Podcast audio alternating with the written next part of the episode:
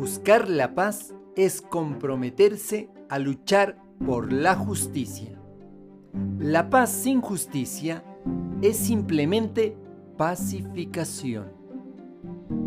Ningún animal mata a su semejante, excepto para alimentarse.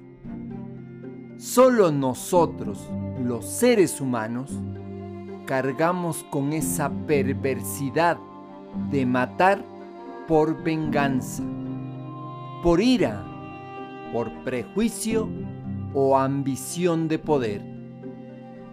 En el corazón de cada uno de nosotros se engendran guerras que equivocadamente tienen como objetivo aquellos que no están de acuerdo con nuestras ideas, opiniones e iniciativas.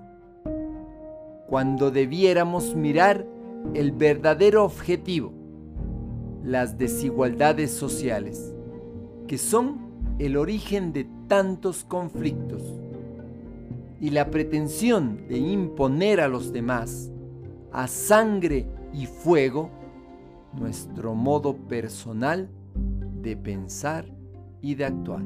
Te acompaña Mario Tapia y nuestras familias.